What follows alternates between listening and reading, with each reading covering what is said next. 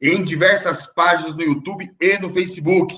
Então, peço para você que está entrando aí no primeiro Diálogos Nacionais, que já chame mais gente para assistir, dá uma circulada aí no grupo do WhatsApp do seu estado da emergência cultural, compartilhe este vídeo, curta, chame mais gente e nessa captura, nesse envolvimento, nessa costura de mais gente chegar aqui na nossa live. Nós vamos estar com uma trilha sonora mais do que especial com o mestre Lumumba de São Luís do Paraitinga, de Campinas, vai morando em São Luís do Paraitinga, que da sua é, nave aí do Axé, da sua nave é, de vida, vai estar diretamente da gente da zona rural de São Luís do Paraitinga, cantando uma música, e vocês vão chamando mais gente, que logo mais, logo mais, a gente vai estar apresentando aí todas as pessoas que estarão aqui nos Diálogos Nacionais. E no final ainda vocês têm participação mais do que especial e vocês vão ver, porque ele vai entrar logo no final de Mestre Lumumba, dando a sua saudação e encantamento. É com você, Babá, Mestre Lumumba, Colofé, a bênção.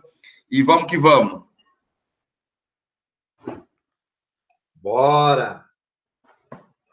Aí, bem-vindos a bordo e bora conversar sobre o que a gente tem que fazer, né?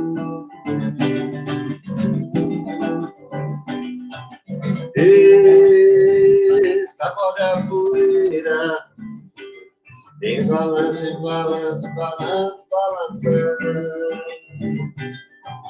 E sacode a poeira, em balanço, balanço, balanço, balançando.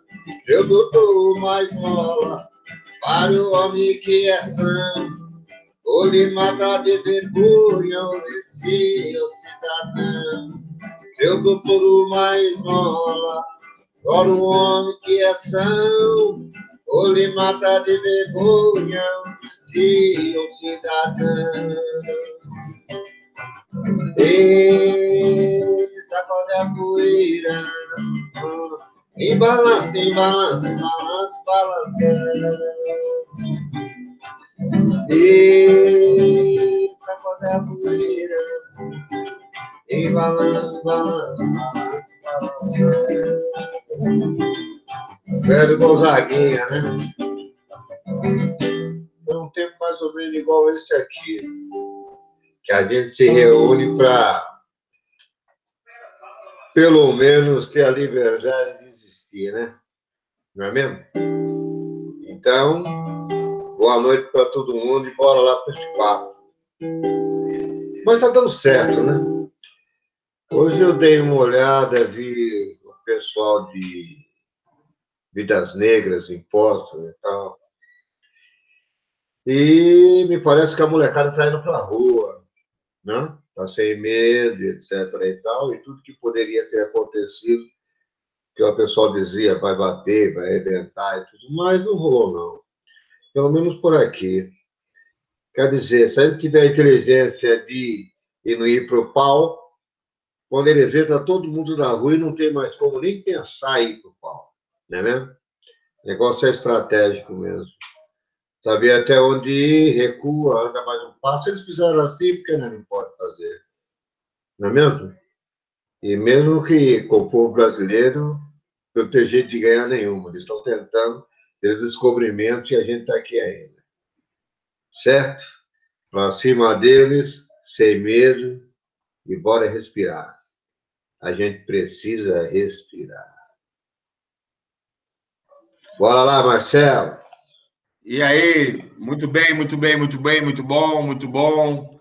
É, com esse encantamento aí, essa abertura de Mestre Lumumba. Nós estamos aqui hoje para cumprir uma tarefa que todos os domingos as web conferências ou a central do voto vinha cumprindo, né? Que é aquele domingo à noite onde a gente faz a avaliação da semana, prospecta a semana que vai entrar, nós temos um calendário importante que vai acontecer, né? Nós temos o curso de é um curso que ele vai trabalhar sobre as possíveis aplicações de, da lei de emergência cultural. Nós temos outros diálogos nacionais que vão acontecer é, durante a semana à noite, com gestores, com confederações, com fórum de secretários, né?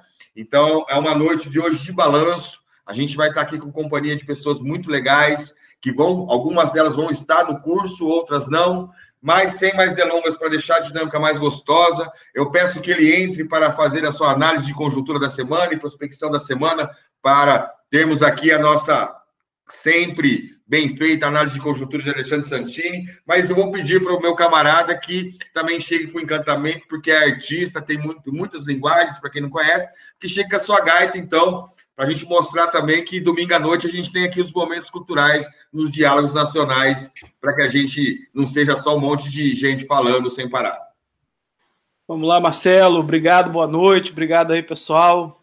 Valeu, Lumumba. Lumumba que me iniciou aí nos caminhos no interior de São Paulo, com uma banda que a gente teve aí nos anos de 2012, 2013, Nova Aprendiz da BR. A gente fazia na época também um tema musical que era música popular, né? Se eu lembro aqui.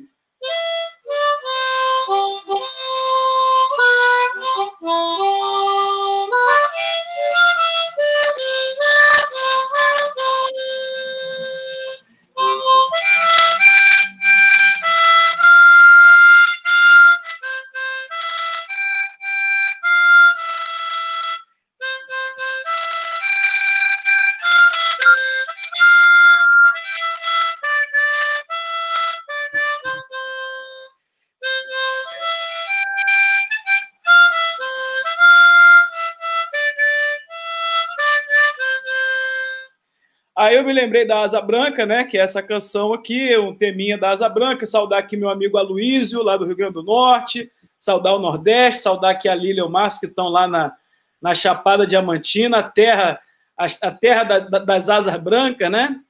E com isso, dar boa noite, iniciar, agradecer aqui ao Marcelo, iniciar aqui as nossas transmissões do dia de hoje. A primeira vez que nós estamos fazendo essa modalidade de conversa, né? Que a gente fez as webconferências, a gente teve alguns plantões durante as votações da Lei de Emergência Cultural na Câmara e no Senado, e agora a gente está inaugurando essa modalidade que chama é, Diálogos Nacionais. E amanhã a gente inaugura uma outra modalidade que é um curso em formato de seminário expositivo, né, que depois a gente vai falar aqui sobre ele, que é sobre, sobre a aplicação, curso introdutório sobre a aplicação da lei de emergência cultural, né? Esse grande desafio. Começando já e aplicação é tudo, incluindo esse processo que nós vamos viver agora até a, o momento da sanção, né? Que é esse que a gente está vivendo agora. Primeiro é o seguinte, né? Quer dizer, dia de domingo, geralmente a gente ficava ligado no futebol, né? Ficava ligado na essa hora seria a hora da gente fazer a resenha esportiva, ver aí o, o como é que foi o campeonato brasileiro. Agora nós estamos ligados aqui é na, na emergência cultural que teve aí duas grandes vitórias, né? Se fosse Campeonato Brasileiro, primeiro segundo turno, ganhou a taça no, no, Congresso Nacional, aprovada na Câmara do Senado por um placar né, extraordinário, um 7 a 1 daqueles, assim. É, e agora, né? Essa é, é, é, a pergunta, é o tema né, da, da conversa de hoje, né? E agora? Aprovou e agora? Então, esse é o, é o, é o diálogo aqui, o tema, a conversa. É, algumas pistas. A gente está entendendo que é importante manter esse processo de diálogo, manter esse processo de mobilização, essa, esse espaço da formação. Né? Olha só, foram 2.500 pessoas, mais de 2.500 pessoas inscritas do Brasil todo para participar desse curso que começa no dia de amanhã, que vai ser de segunda até o próximo domingo, das 15 às 17h30. Depois vai ter informação rolando pelo chat, vai, vai ter transmissão aqui pelo canal do Emergência Cultural no YouTube. Então você veja, né? Um grande. É já entendendo que esse faz parte de manter-se por um processo de mobilização, porque daqui até a sanção é um grande desafio. Da sanção até o processo do que a gente chamaria de uma regulamentação positiva, que faça o instrumento adequado para esse recurso chegar aos estados e municípios, esse é um gargalo aí. Eu queria ouvir depois aí a Ana Clarissa, queria ouvir, enfim, outras pessoas que estão aqui na sala também sobre essa, sobre essa questão, sobre esse momento, né? Essa é uma questão que tem surgido muito aí nos, nos diálogos. É, depois, o próprio repasse, uma vez em havendo a regulamentação, né, o repasse desse recurso aos estados e municípios, vamos, vamos observar aí a semana aí que nós estamos aí com dificuldade de projetos já aprovados, inclusive os recursos já aprovados para a saúde, né, aprovados lá em março, em abril, com enorme dificuldade para chegar, de fato, aos estados e municípios, né, recursos também emergenciais. Então, a gente está vivendo isso. E depois temos o próprio processo da, da, implementação da lei nos estados e municípios, que é um outro debate também enorme. Temos aqui a Luísa, temos o Leandro, temos, enfim, todo mundo aqui que pode contribuir, o Chauí, pode contribuir aí muito nesse debate, mais a turma que está chegando. E aí, cada um também vai falando um pouco da questão do curso, né, da, de como que, que vai ser esse processo. Todo mundo aqui, de certa forma, vai estar participando também desse processo e pensando aí é, esse espaço e essas contribuições. Por fim, eu só não quero deixar de, de tocar em alguns pontos aqui para passar a bola aí. É, primeiro foi o editorial, né, publicado no sábado na Folha de São Paulo, um editorial que a Folha de São Paulo chamou de Socorro Cultural, em que ela, de forma bastante superficial e eu diria mesmo imprecisa, né, ela desqualifica a, a aprovação da Lei de Emergência Cultural Aldir Blanc. É lamentável, né, porque a Folha de São Paulo teve um papel importante na história da cultura brasileira. O doutor Fale, saudoso doutor Frias, fundador da Folha de São Paulo, Otávio Frias Filho, que além de jornalista era dramaturgo, era escritor, devem estar se remoendo né, na eternidade que estão, porque a Folha de São Paulo faz um ataque à, à lei de emergência cultural totalmente gratuito, porque ela ataca todo mundo. O problema da, da, da Folha de São Paulo é que ela não salva ninguém. Talvez só o sistema financeiro, talvez só os bancos, né? Porque aí tudo bem. Mas a Folha de São Paulo, ela, ela não salva. Ela bate no governo, no, no, Congresso. Ela diz que o Congresso não tem condição de, de fazer. O Congresso que tem aprovado várias medidas aí importantes no Brasil, né, nesse momento ela ataca o Congresso, ela ataca os, os estados e municípios, né? Porque a, a, a, Folha de São Paulo diz que os estados e municípios não têm capacidade para executar esse recurso. Então, quero ouvir também aqui a Ana Clarissa aqui sobre a, o que a Folha de São Paulo fala dos municípios. E ataca o governo também, dizendo que o governo não vai. Quer dizer, então, assim, ela, ela, a Folha de São Paulo acredita em quem? A Folha de São Paulo confia em quem? Ela confia no setor cultural brasileiro? Ela confia nos artistas? Ela confia nos, nos prefeitos de estados e municípios? A Folha de São Paulo confia no Congresso Nacional? No fundo, é isso que a gente tem que se perguntar aqui. A Folha de São Paulo confia na democracia?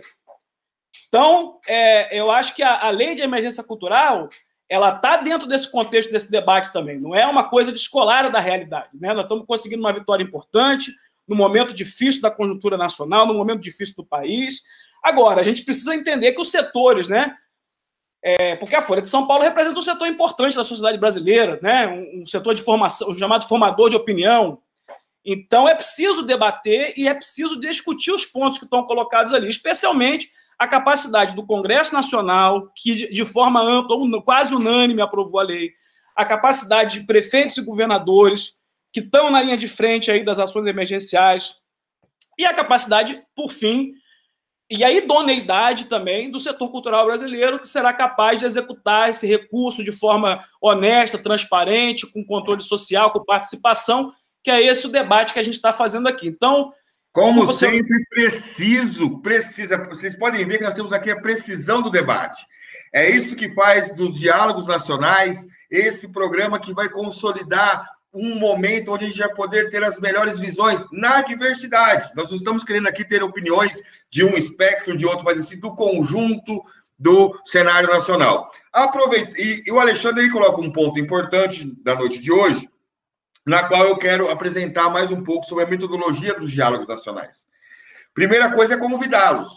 Domingo que vem, nós vamos ter o próximo Diálogo Nacional, porque essa semana, com o curso, né, e com os diálogos nacionais temáticos, que vai ter um temático sobre municípios e um temático sobre o papel dos estados é, na aplicação da lei, nós queremos trabalhar com a metodologia da, do consenso nacional, né? Então, essa semana nós estamos aqui não para apresentar respostas, para falar como que vai ser, como que não vai ser, mas buscar as perguntas certas para as nossas questões e escutar de forma geral, tanto no curso quanto nos diálogos nacionais, uma conexão de visões, de questões. É muito importante, Ana Clarissa, ela vai falar para a gente do município, como que uma confederação que tem mais de 40 anos pensa isso. O Alexandre brilhantemente coloca que existiu parte do setor financeiro, porque quando a Folha de São Paulo se coloca, ela se coloca dando uma opinião sobre algo. Preciso.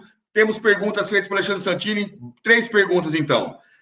Não confia no parlamento, não confia na capacidade das confederações municipalistas, das frentes de prefeito, não confia no fórum dos secretários, não confia no gestor, não confia no legislador, em quem que a Folha está confiando. Porque nós confiamos que nós temos capacidade de fazermos um grande consenso nacional e vamos caminhar. Alexandre, Antes de passar a palavra para mais pessoas, eu queria que a nossa parteira pedagógica, Lilian Pacheco, nos desse aqui um pouco o que é a experiência dela enquanto pedagoga, porque o Diálogo Nacional ele é um processo em si próprio pedagógico, para nós que vamos aprender a fazê-lo, mas muito, muito reverenciado na pedagogia griot, na educação biocêntrica, nos diálogos, nos ciclos dialógicos, e a nossa grande referência aí da minha vida, da sua, acho que de muitas pessoas para o Brasil todo, quando se fala de pedagogia, é a nossa querida Lilian Pacheco, que é a pessoa que está sonhando essa escola junto com a gente, que está cuidando dos ciclos dialógicos, está cuidando dos ciclos de diálogo, e a nossa grande inspiração. Lilian, qual que é a sua análise do ponto de vista da pedagogia, da mulher, da parteira pedagógica? Microfone desligado, parteira.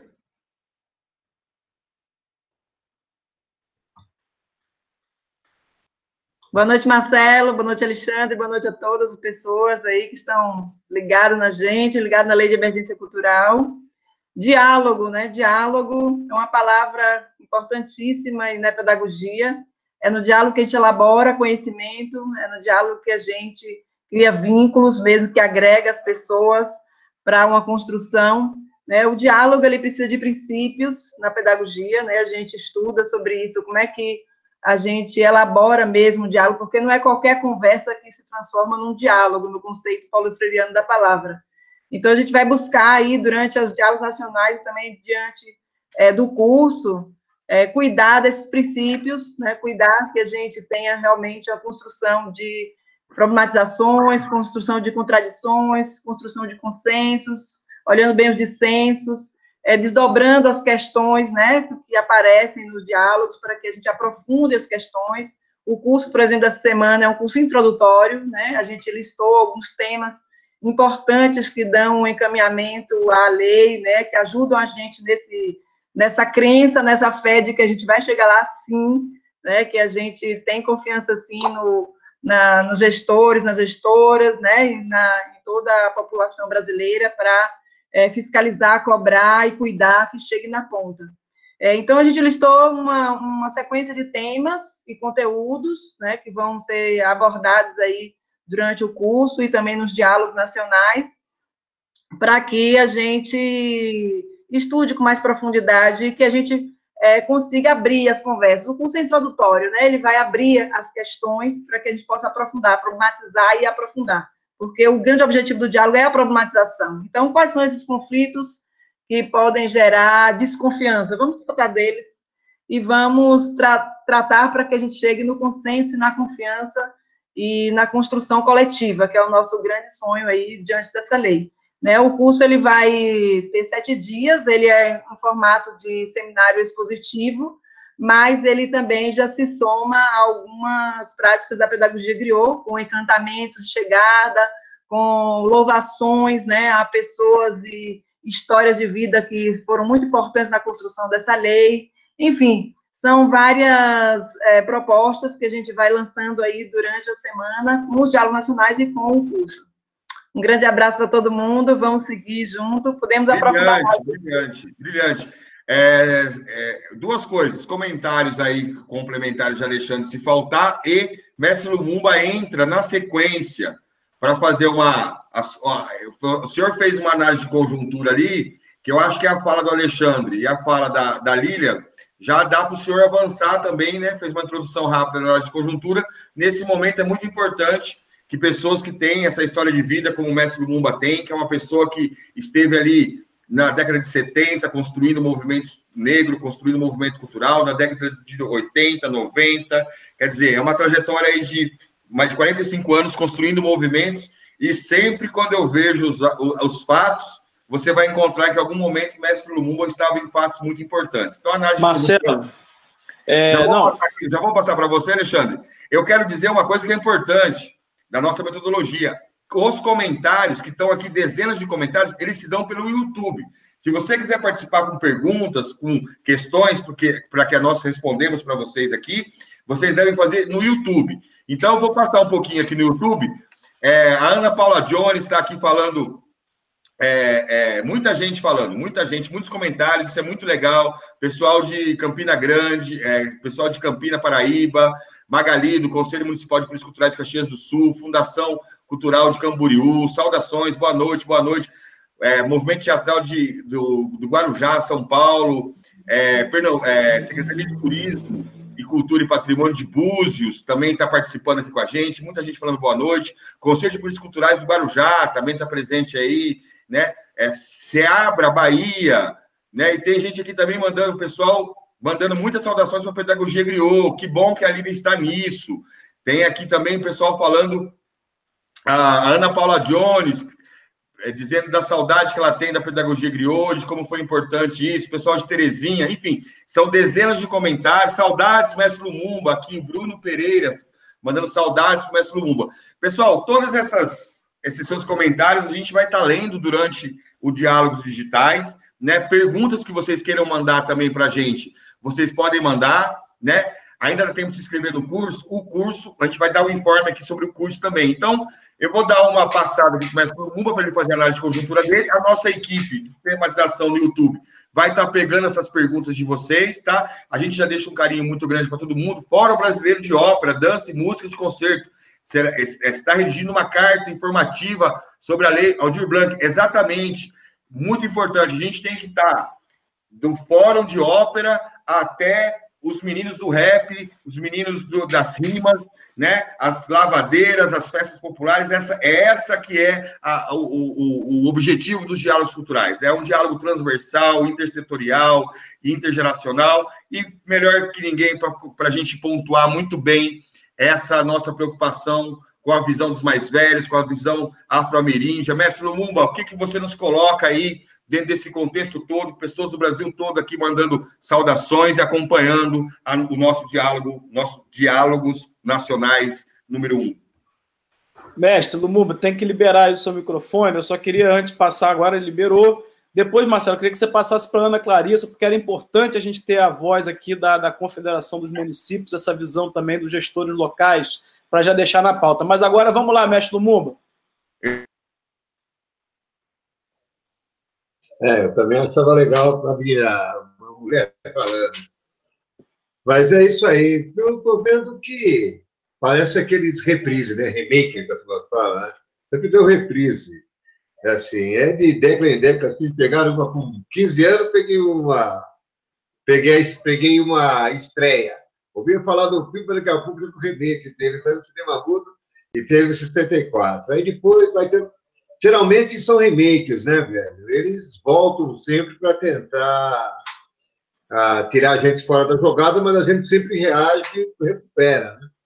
Eu espero que agora que a gente está reagindo novamente, e que eles levaram bem menos tempo para dar esse maior mole para a gente reagir, né? Dessa vez eles demoraram menos de um ano. Né? Dois anos aí para conseguir fazer a porcaria toda, né? Então, a outra vez, poxa vida, demoraram mais, ficaram mais tempo em cima do cangote da gente. Mas agora é só a gente se organizar direitinho e não ficar com pessimismo aquilo, ah, não vai dar certo, vai dar certo sim. E já começou, e para variar, só que da outra vez tinha um processo político mais elaborado e tal, pra, de, de enfrentamento, né? Mas dessa vez a molecada está tomando as rédeas na boca e está indo sem nenhuma proposição de grupos políticos ou pessoas com mais experiência e tal. Eles estão tomando a rédea no dente aqui em São Paulo e estão indo para cima. E parece que aí no Rio de Janeiro também tem uma molecada caindo para cima, né?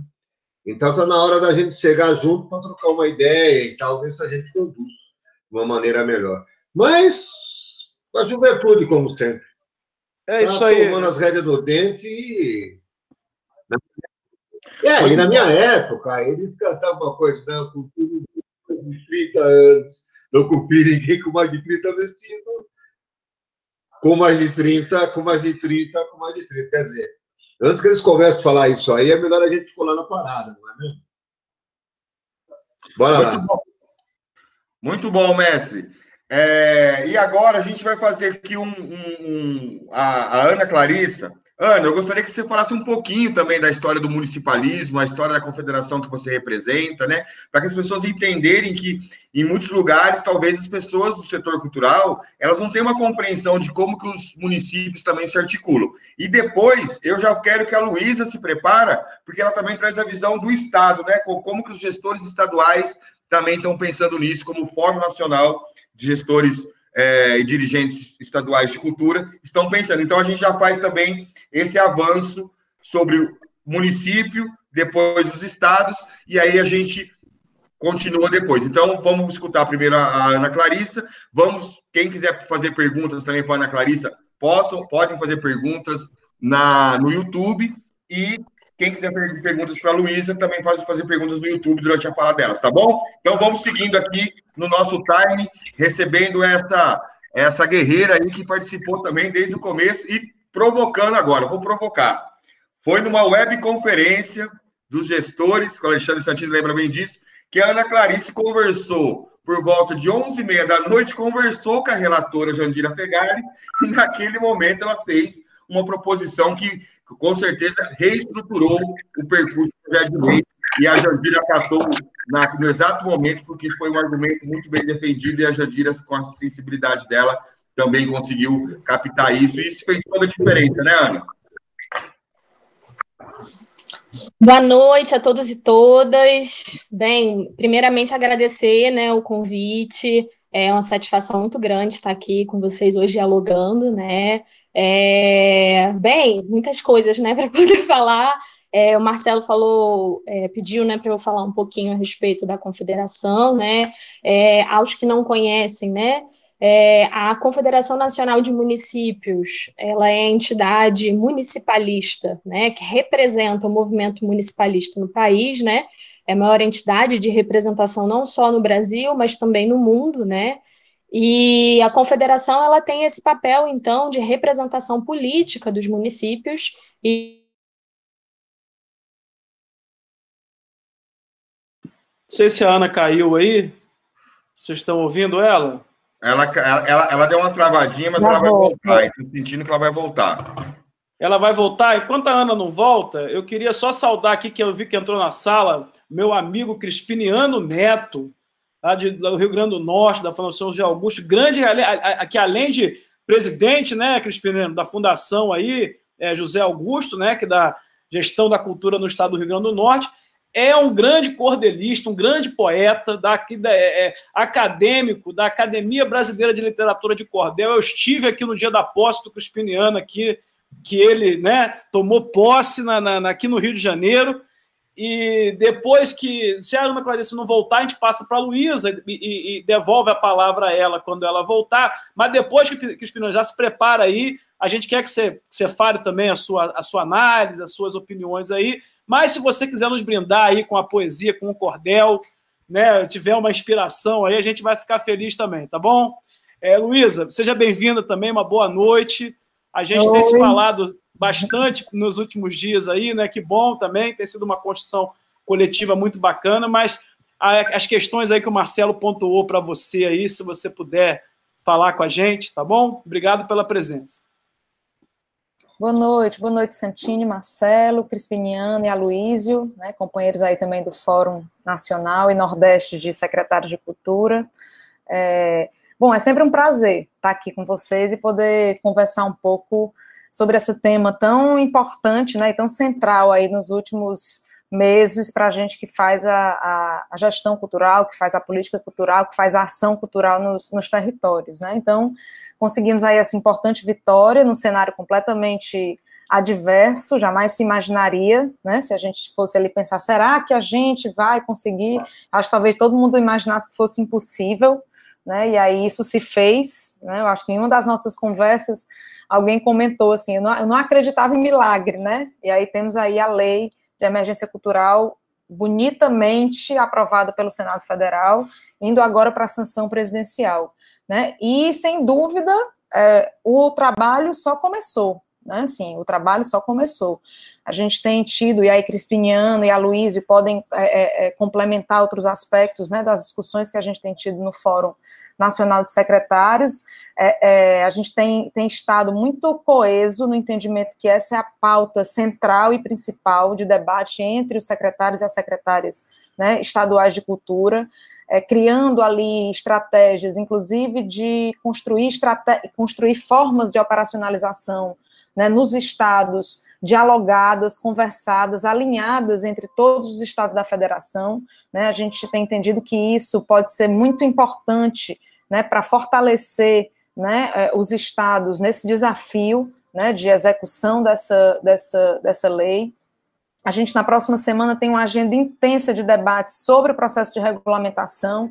Então, vamos discutir a dimensão dos fundos né, para recebimento desses recursos, vamos discutir as questões dos cadastros, né, que é uma, é uma agenda que tem que começar ontem, né? Assim, ontem a gente tem que disparar em todos os estados, em todos os municípios, essa convocatória para que os agentes culturais e os espaços possam se cadastrar. É, vamos discutir essa relação né, entre os estados e os municípios nesse processo de operacionalização dessa lei, que é uma outra agenda muito importante. Então, todos os estados têm chegado junto dos seus municípios. Aqui no Ceará, por exemplo, essa semana a gente tem três encontros com grupos de gestores municipais, né, para exatamente discutir, aprofundar e fazer pactuações, né, entre o Estado e os municípios. É uma outra linha de discussão. Uma outra frente de discussão é a renda básica. Então, como operacionalizar a renda básica, como identificar dentro do, dos, dos cadastros né, que nós temos ou que nós vamos mobilizar aquelas pessoas que estão no perfil, né, que atendem os condicionantes colocados pela, pela lei, e aí tem sido sinalizado por alguns estados que a parceria com as secretarias de proteção, de proteção social ou de desenvolvimento social e trabalho é, uma, é um caminho né, que todos têm ali apontado como como possível, tanto porque eles têm é, é, cadastros que usam a renda como um recorte importante, né, como também porque grande, na grande maioria dos estados são as secretarias que têm a tecnologia né, para esse processo de transferência de renda. Né, aqui no Ceará, por exemplo, a SPS, que é a Secretaria de Proteção Social, é, desenvolveu o programa Mais Infância, que faz essa que usa essa metodologia através de um cartão né, de transferência de renda para as famílias que têm mãe, que têm filhos de 0 a 6 anos. Então, sem dúvida nenhuma, essa inteligência e essa tecnologia né, já desenvolvida vai ser muito útil para a gente. A gente aqui já iniciou né, essa, essas conversas intensas, toda semana a gente está realmente com agenda de trabalho com, com, com a secretaria e com os municípios, né? E o outro ponto que tem sido discutido no Fórum Nacional são os critérios para os espaços culturais e a definição dessas faixas de valores, entre 3 e 10 mil reais. Né? Então, assim, a próxima semana ela vai ser intensa, né, de muita discussão entre os estados.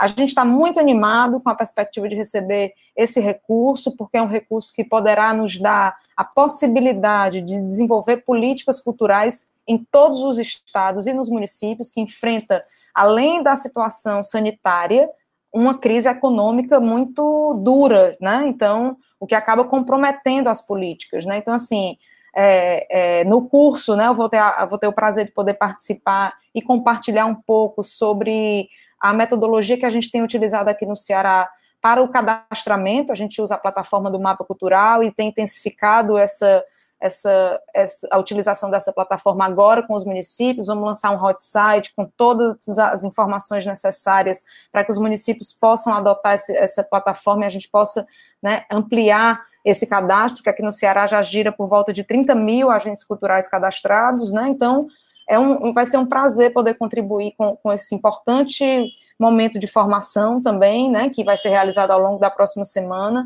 Eu acho que todas as estratégias, né, os diálogos culturais, as webconferências que têm acontecido. Ontem mesmo participei de uma webconferência aqui no, no Cariri, que é a região sul do estado do Ceará. São importantes ferramentas para a gente se fortalecer, né, difundir as informações necessárias e engajar os atores no processo de implementação e de operacionalização da lei.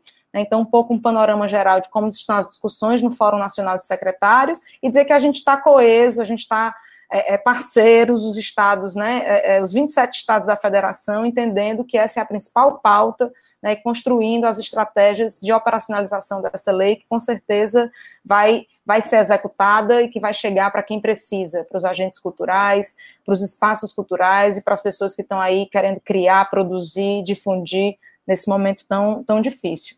Então, penso que é um pouco por aí. Aí, Crispim, a Luiz, vocês me, me ajudam aí trazendo outros elementos de discussão no fórum.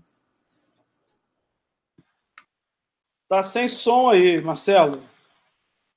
Marcelo está sem som. É, continua sem som. Tá sem som mesmo.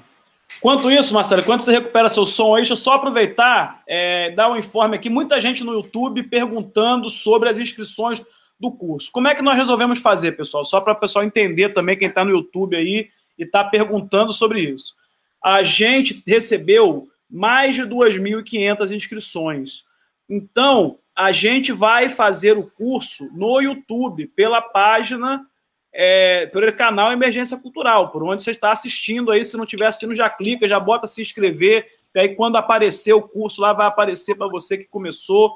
Então, é, vai ter é, essa. E nós já estamos enviando os e-mails, já estamos enviando os e-mails, é, comunicando as pessoas sobre a participação. Porque a pessoa que vai participar do curso vai, vai receber um drive com material didático, os textos que vão circular no curso, toda a sistematização de documentos que a nossa querida coordenadora pedagógica Lilian Pacheco está fazendo. Então, é, as pessoas vão participar do curso online pelo YouTube e vão receber, os inscritos já estão recebendo comunicações por e-mail e vão receber os materiais, tá? Então, se alguém puder até escrever isso, fala. E por fim, para não sei se Marcelo, vê se já voltou seu som aí. Alexandre, é, aproveitando, né, dizendo que a gente vai produzir um livro, né, durante o curso. É, a gente tem facilitação gráfica durante o curso também, então todos os dias é, tem uma sistematização oral, escrita e gráfica. E no final do curso a gente já sai é, com um livro PDF disponível para todas as pessoas interessadas, acumulando alô, todo alô, alô. que foi introduzido voltou. durante o curso. Marcelo, voltou aí o seu som aí. Não, muito bom, Lilian. Muito bom, Alexandre. É, é, estar ao vivo com vocês é um conforto, porque se tiver algum problema técnico aqui, é muita gente muito legal, experiente, também já fizemos muita coisa junto. Luiz, agradecer você, ficar um convite também para que você esteja no Diálogo Nacional, que vai acontecer na quarta-feira, né? Que a gente espera reunir aí bastante gente aí do Fórum Nacional de Gestores para realmente, nessa segunda e terça, que vocês vão ter um trabalho, sei que na quarta-feira vai ter uma reunião importante, vocês tragam para o nosso público as notícias e que a gente vá nesse espírito do consenso, né? A gente vai no consenso progressivo para chegar no próximo domingo, que você também está convidado a participar, para que você esteja aqui com a gente, é, para a gente estar analisando os nossos consensos. Muito bom. Alexandre, muita gente perguntando, e Lília, muita gente perguntando o seguinte: quis me inscrever, então eu vou contar aqui o seguinte: a partir da manhã, a partir amanhã, a partir das 15 horas, quem ligar no Facebook e no YouTube, no canal de Emergência Cultural, vai poder ver o curso todo. Nós selecionamos 220 pessoas que elas vão estar dentro de uma sala de 220 pessoas, onde a gente vai poder estar conversando com elas. Isso você pode assistir, tá bom? Da sua casa, quem não conseguiu se inscrever, quem está com dificuldade, fique tranquilo, porque você vai ter acesso ao curso. Existem diferenças para quem fez inscrições, que é esse acompanhamento que o Alexandre falou, que vai receber material pedagógico. Mas tão quão os nossos inscritos do curso recebam, a gente também vai difundir isso nos grupos, porque nós temos uma preocupação muito grande que é a velocidade. Velocidade da gente também, muita gente aprender e muita gente sair formando. E nada melhor do que isso, do que a gente chamar, talvez, aí, uma das maiores, é, associa... é, considerada a maior a Confederação Nacional de Municípios, e que também, vocês conhecendo através da fala da Ana Clarissa, vocês vão entender também que existem muitos estudos que respondem questões para nós, né? Então, a Ana Clarissa caiu, mas agora voltou. A Ana Clarissa fala, aí a gente vai passar para os outros convidados aqui da, da nossa live, tudo bem? Vamos lá, Ana Clarissa. Você tem muito para falar, hein? Ô, gente, desculpa aí, caiu aqui, não sei o que aconteceu. Mas, bem, só para né, resumir, então, de forma geral, então, a CNM, né, que é a Confederação Nacional de Municípios, é essa entidade, né, de representação nacional, né, do movimento municipalista, e nós temos a missão, não só da representação política, né, do, dos municípios aí, junto ao governo federal, Congresso, enfim, demais instituições, né, em defesa dos municípios, mas também nós temos esse papel de orientação técnica. Mais uma vez aí estamos com problema, hein?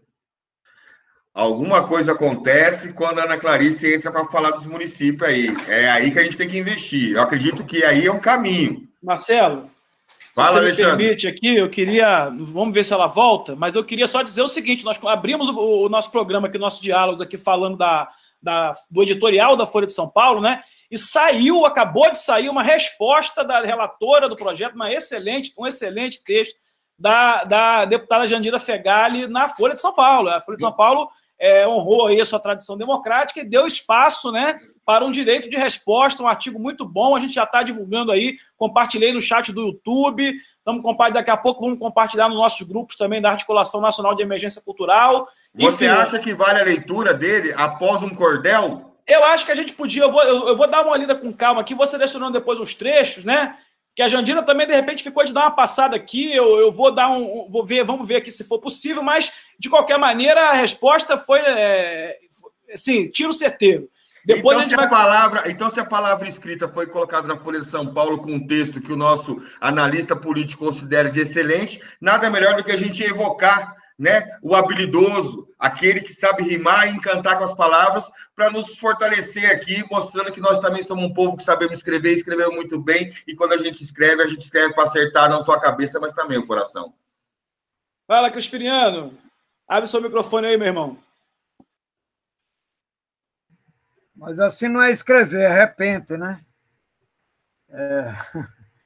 A gente faz também, faz escrito, faz também no repente, mas normalmente o repente requer um ambiente com viola, com outro poeta, né? Mas vamos lá. É... Nossa lei foi aprovada, merece palmas e louvo. Desde domingo que as ruas estão se enchendo de povo, vamos de rota batida nós todos somos torcida para o time do Brasil Novo. Muitas palmas, muitas palmas.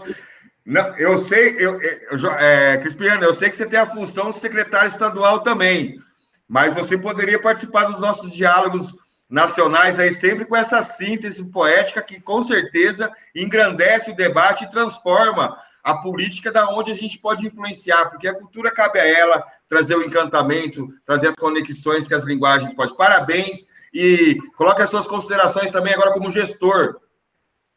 Pois é, esses dias eu, eu tenho estado meio desfocado do assunto, porque acho que todo mundo já sabe, houve um acidente muito grave com uma filha minha, está aí na terra de Luísa, em Fortaleza, ela o acidente foi em Majorlândia, onde ela mora, ali em Aracati, no Ceará.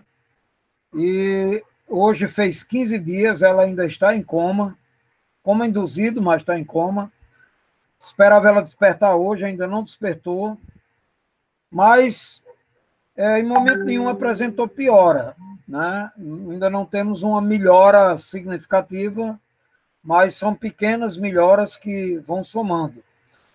E há pouco tempo eu estava fazendo uma notinha que todo dia eu faço, umas 500 pessoas que diariamente me pedem informações e eu mantenho essa, essa nota informativa todo dia. Mas, é, quanto à lei, qual é a grande preocupação agora? Primeiro, estamos nessa dependência de Jair Bolsonaro, é, sabemos qual o grau de compromisso e descompromisso dele em relação à cultura. Está aí até agora a Regina Duarte, né, já chorando as pitangas, porque tudo indica que a história da Pinacoteca foi para as cucuias, né? Eles vão acabar o contrato que tinha e ela não vai ter é, espaço nenhum. Mas qual é o problema? Agora nós temos dois cenários a se desenhar. Um cenário é ele sancionar, o que gerou uma esperança, porque deputados ligados a ele votaram, partidos, etc., favorável à lei. No Senado, da mesma forma. Mas, se ele não aprovar, se gera um novo cenário, que é o da derrubada do veto. Vai ser um esforço muito grande de mobilização. Mas, em aprovando, em sancionando, nós temos que materializar essa lei para dentro de 15 dias. É, a cobrança que vai vir em cima de nós é muito grande e a gente precisa ter resposta, porque esse dinheiro tem que chegar na ponta. E realmente viabilizar toda a burocracia para esse dinheiro chegar na ponta, chegar na mão do artista, chegar na mão do, do, do, dos gestores de espaços culturais, viabilizar essas compras antecipadas, esses editais. É uma trabalheira gigantesca, gigantesca. Não é, não é coisa grande, não. É coisa muito grande. Né? Então, é, é essa é, é, a preocupação. Né? Nós temos que já começar a sentir o pulso, ver se vai ser sancionada, mas independente e se vai ser sancionado ou não, a gente tem que pensar nessa outra etapa, que pode ser já é, a partir da sanção ou a partir da derrubada do veto.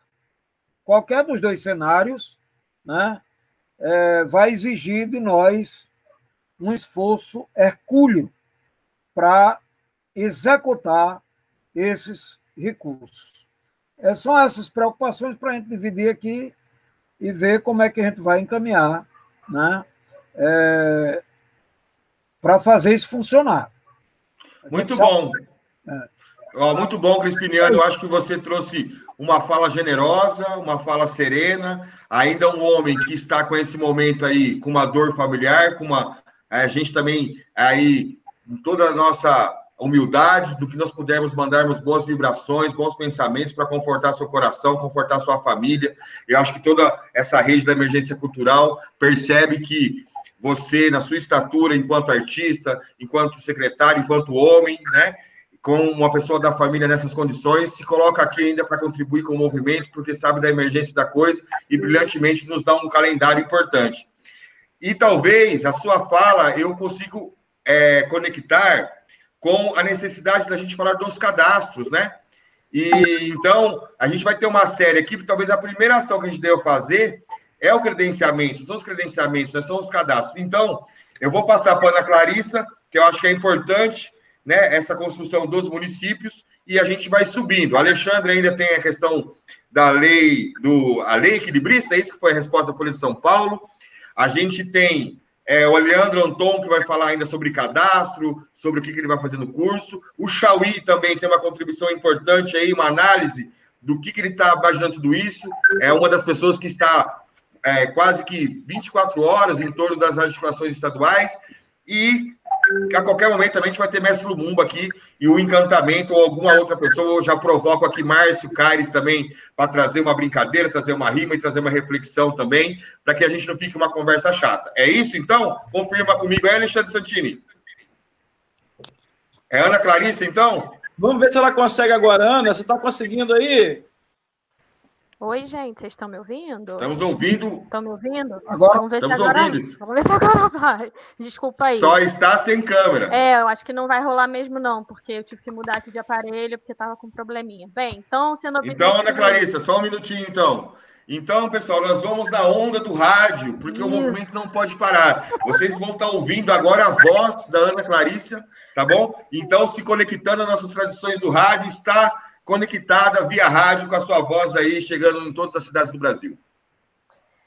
Bem, então, né, só, acho que sendo bem objetivo, então, né, é, os próximos passos e agora, né, que é a questão que está norteando aí nosso debate hoje, né, é dizer, obviamente, né, que a nossa atuação é em prol, né, da sanção do projeto, mas que concomitante a isso a gente não pode perder de vista a construção da regulamentação dele, né, Existem alguns pontos no texto que ainda se encontram em aberto e faz então necessária né, essa, essa regulamentação para poder garantir. E aí eu destaco aqui um, né, em relação à questão dos municípios, né, que é a necessidade da definição de como é que essas transferências de fato serão estabelecidas, né?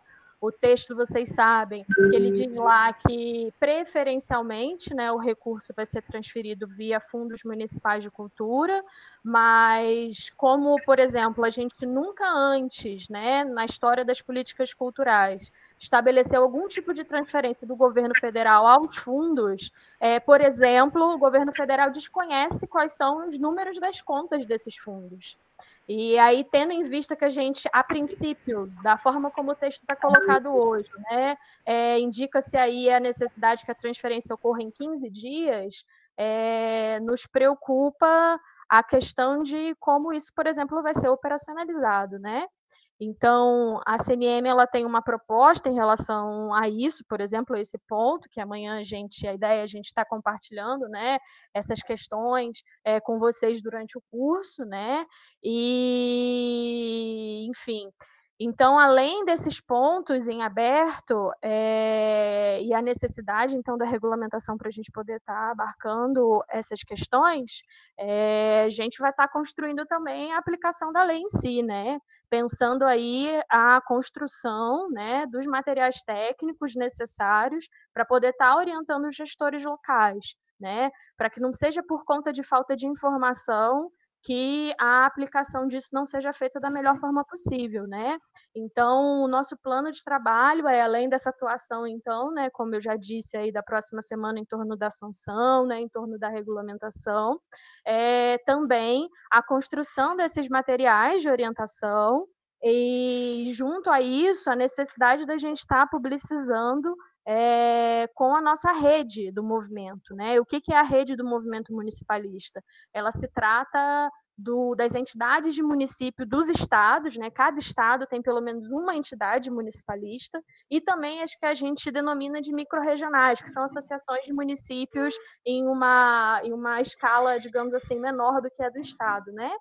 E é o nosso planejamento é nesse sentido, né? Estar tá junto com essas entidades, também puxando o diálogo com os respectivos secretários estaduais, para que a gente possa disseminar, então, essa, essas informações. Ô, Ana.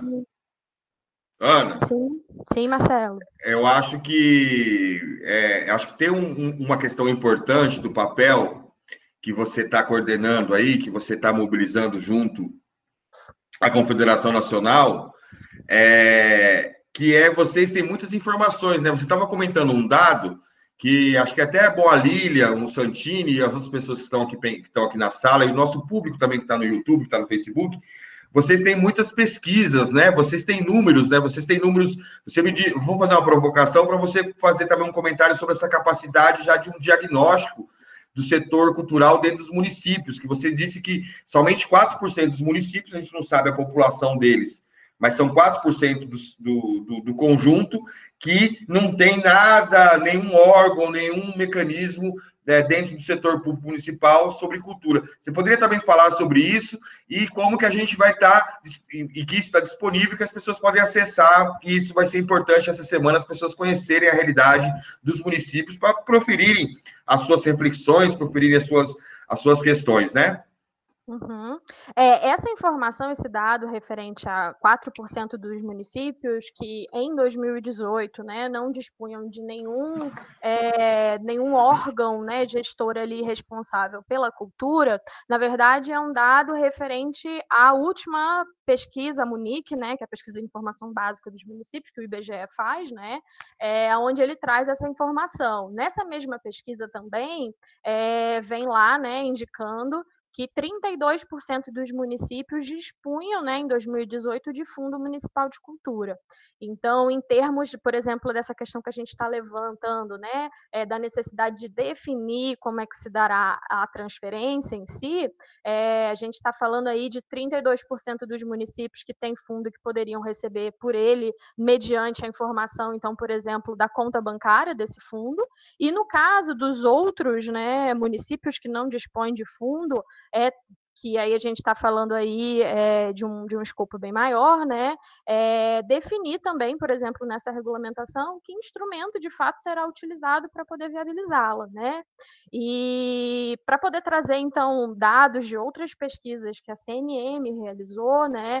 É importante também compartilhar que as pautas municipalistas, né, que na verdade não são só né, do, do movimento municipalista, elas são pautas aí é, gerais né, do setor cultural e que, na verdade, já estão colocadas aí para o campo, enfim, há mais de uma década, né, que é, por exemplo, a questão da regulamentação do Sistema Nacional de Cultura, né, a regulamentação do repasse fundo a fundo, né, são pautas é, que, para a gente poder colocar ela né, em questão, por exemplo, a gente desenvolveu estudos técnicos, né? Então, quando a gente, por exemplo, indicou né, a necessidade de que todos os municípios recebessem esse, essa transferência, a gente também coloca essa, essa reivindicação é, no sentido, por exemplo, de ser uma resposta a, a, a uma questão que a gente é, conseguiu absorver, né, na verdade, é, conhecer através de um estudo que a gente fez,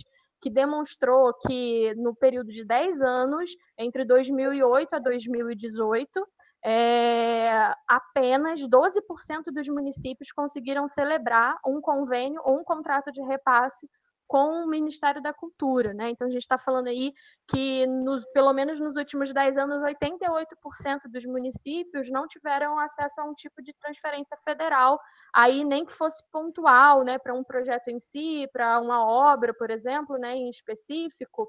É, e aí, quando a gente, por exemplo, esmiuça esses dados, a gente vai ver que, por exemplo, é, 15 municípios, que, digamos assim, serão os 15 que mais conseguiram firmar esse tipo de convênio, enfim, esse tipo de instrumento, né, que são os convênios e os contratos, a gente vai perceber que 16% do total dessas transferências se deu apenas com 15 municípios, né? apenas com 0,3% dos municípios.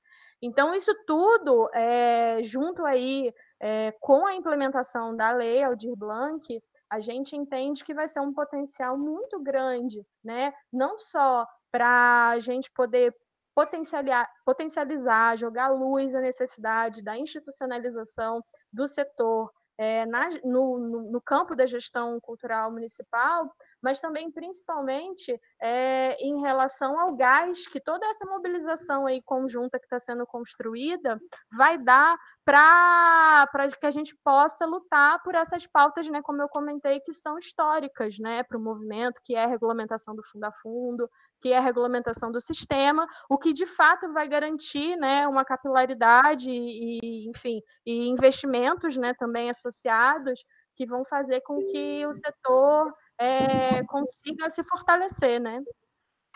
Muito bom, Ana. Você amanhã é, é uma das convidadas do corpo docente que vai estar tá, vai tá abrindo curso, né?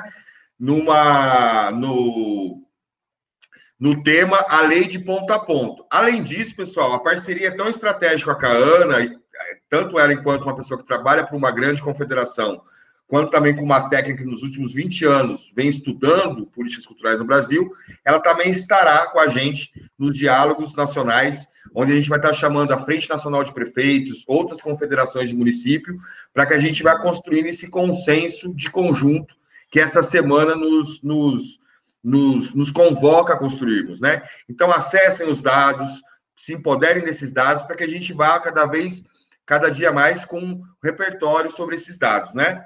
É, Alexandre, você que está aí sempre de olho no tempo, de olho no, no time do programa, a gente vai agora para o Leandro. Eu queria passar para o Leandro, porque o Leandro é do Rio Grande do Sul, ele é, além de ser da Comissão Nacional dos Pontos de Cultura, ele tem um papel importante aí porque não só ele participou do processo de regulamentação da Lei Cultura Viva, né, e, e na criação do Cadastro Nacional dos Pontos de Cultura, e como ele participou da, da certificação desse cadastro, né, tanto a nível nacional quanto a nível do Estado do Rio Grande do Sul, que vai ser um, um passo importantíssimo desse processo agora né, de, de, de cadastramentos e de validações de cadastros, né, essa experiência ela é fundamental. Por isso que o Leandro, é, é, ele pela por essa experiência dele, esse acúmulo, é muito importante para a gente trazer aqui pela sua representatividade, mas também pelo, pelo trabalho dele nessa trajetória. Eu só queria passar mais uma vez para a galera do YouTube, porque é, é, a pessoa vai entrando, então as perguntas se, se sucedem, né? O pessoal pergunta sobre as inscrições. Como falamos, foram mais de 2.500 inscritos.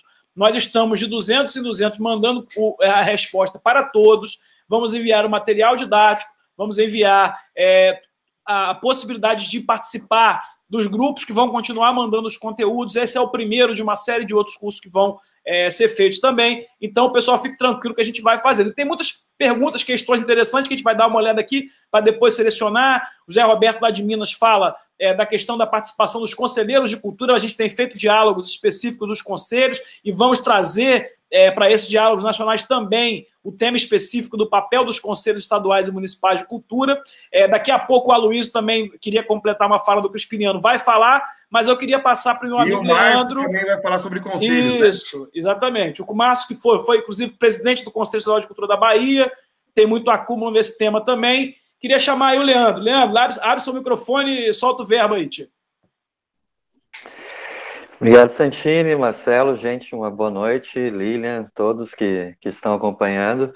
Então, isso, eu tô, vou participar uh, desse primeiro curso, agradecer demais o convite, né, e vai ser um baita desafio, muito nessa questão dessa construção desse consenso progressivo, né, que a gente quer também estabelecer, assim como foi o próprio texto da lei, né, que foi essa beleza, essa questão da mobilização. Então, os processos de cadastramento né, e certificação, uh, que vão estar tá, serão a, a, a, experiência que foi, é, foi vivida, então, que eu pude experimentar a partir da Comissão de Certificação do Cultura Viva Nacional e também aqui no Rio Grande do Sul, é o que eu vou estar tá compartilhando da importância da construção de um comitê gestor, né, uh, nessas experiências que validaram e certificaram organizações sociais como pontos e pontões de cultura, mas uh, que podemos também estar refletindo sobre como isso pode estar contribuindo para um processo uh, de validação de espaços culturais, de cadastros que vão estar sendo iniciados. Então, a gente vai estar falando muito né, sobre a partir desta experiência, né, muito nessas questões dos auxílios emergenciais que estão previstos, então, para espaços culturais e também para agentes culturais. Então, Acho que a grande, a grande contribuição nesse momento, além de uma extraordinária experiência de escuta e de aprendizado para todos nós, mesmo estando compartilhando alguns conhecimentos, vai ser um, um espaço de, de, de, aprendizado importantíssimo, muito para culminar que foi essa mobilização toda da aprovação da lei no Congresso Nacional, né? Então, é uma grande oportunidade, então, encarar isso pelo esse desafio de se estabelecer instrumentos de gestão compartilhada para políticas culturais que extrapolem o processo da lei Aldir Blanc, que ela seja o motivador dessa construção, né? principalmente da construção de espaços de participação para essa, para essa construção dos cadastros, que podem estar sendo utilizados a posteriori. Né? Muito, então, importante construir isso com a participação social a partir, efetivamente, dos conselhos estaduais, municipais de cultura, participando, né, seja dos fóruns, né, que foi a construção do comitê gestor ou do, da comissão de certificação dos pontos de cultura, construindo a representação social da, da, dos segmentos culturais, né, dos seus espaços de participação com os gestores públicos. Então, por aí que passa pensar e refletir como se constrói o comitê gestores lei, da Lei Aldir Blanc nos estados e municípios, né, a partir dessa experiência daí para homologação dos cadastros. Enfim, uh, é importante também dizer que a gente também tem que estar tá, tem um desafio muito grande de conseguir refletir aspectos importantes, por exemplo, para além das entidades formais, né? Do que possuem a CNPJ. E, mais uma vez, a experiência da, da Lei Cultura Viva e da certificação, ela traz elementos que podem estar contribuindo nessa reflexão. Desde o princípio da autodeclaração, como está na própria lei Aldir Blanc, falar sobre isso, como é que pode ser feito, mas também dessa questão de, de, de reconhecimento e de, de homologação para que chegue, por exemplo, a espaços como feiras de artesanato ou slams, né, territórios culturais que possam ser reconhecidos por suas comunidades e que isso também seja objeto de validação enquanto espaço e equipamento cultural. Para além do espaço físico, também tu tem ocupações de espaços públicos que são importantes nessas avaliações. Então, nada melhor do que os territórios, como prevê a descentralização, seja no Estado, mas principalmente com os municípios, e a Luísa e a Ana vão estar contribuindo muito também com as experiências, seja da, da, da, Confederação Nacional, mas, por exemplo, no Ceará, com relação aos mapas culturais, e essa relação com os territórios. E o Cultura Viva também tem muito essa questão e tem como compartilhar, então, uma reflexão a respeito da questão do reconhecimento também de coletivos culturais ou de territórios culturais que não possuem CNPJ e que precisam ter uma visibilidade, uma equivalência pela relevância que tem nesse momento. E, por fim, estaremos realmente muito focados, então, naquilo que o artigo 2 cita, né, que são os auxílios emergenciais para espaços é, culturais, mas também aquilo que tem parâmetros para esses cadastros, né, e também para essa homologação, que estão a partir do artigo 7 e do 8 da Lei Aldir Blanc. Então, há, há processos já vividos que vamos estar compartilhando e há elementos muito importantes já a partir da própria aprovação do texto da lei que colaboram com a elaboração disso. Então, um pouco por aí, e essa nossa contribuição bom, é um grande momento bom, de aprendizado. Leandro, você, você falou de uma coisa importante que eu acho que agora, mestre Lumumba, é importante fazer uma reflexão, porque mestre Lumumba ele tem um olhar de quando o movimento da cultura é, e vive também dentro de uma trajetória onde a cultura não se dá com CNPJs, não se dá com formalizações de organizações, mas são espaços vivos, são espaços pujantes. E lembrando uma história importante, que foi o encontro da Ação Griot Nacional que realizamos no Rio Grande do Sul, onde a gente fez Benção Mestre Batista, onde foi muito bonito de ver os griots, os mestres pretos ali do, do, do Rio Grande do Sul, trocando com o mestre Lumumba memórias da década de 70, 80, desse grande mestre que é o mestre Lumumba, que tem essa circulação nacional. Então, mestre, dessa, até agora que você escutou, que você analisou, dessa preocupação que o Leandro está trazendo sobre como conseguirmos que os espaços não formalizados, os, os territórios culturais não formalizados, se estejam alicerçados com a sua maior capacidade, que é, existe uma comunidade que o reconhece como espaço cultural. A sua análise, mestre Lumumba, o seu encantamento, a sua sabedoria. Liga o microfone, mestre Lumumba, por favor.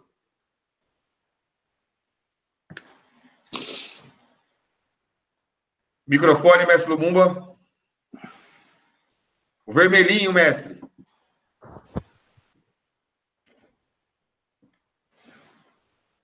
Demos aqui uma pausa que o mestre talvez ainda não, não, não tenha conseguido ainda acessar o microfone. Mas... Abriu o microfone do mestre Lumumba. Vamos lá, mestre.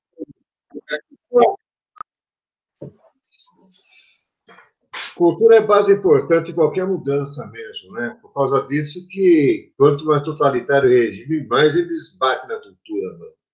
Sempre foi assim, né? Agora a gente tem que tomar, ficar ligado. Tá me ouvindo? Ficar ligado que é o seguinte. Estamos ouvindo bem. Com ele. Tá, então. Você sabe que é se preparar, a gente tem que botar a se organizar, cadastrar, fazer todas as coisas propostas mas ficar ligado com o camaradinha lá é louco, né? A gente vai para coisa de, de derrubar o veto. Tem que se preparar para derrubar o veto, né?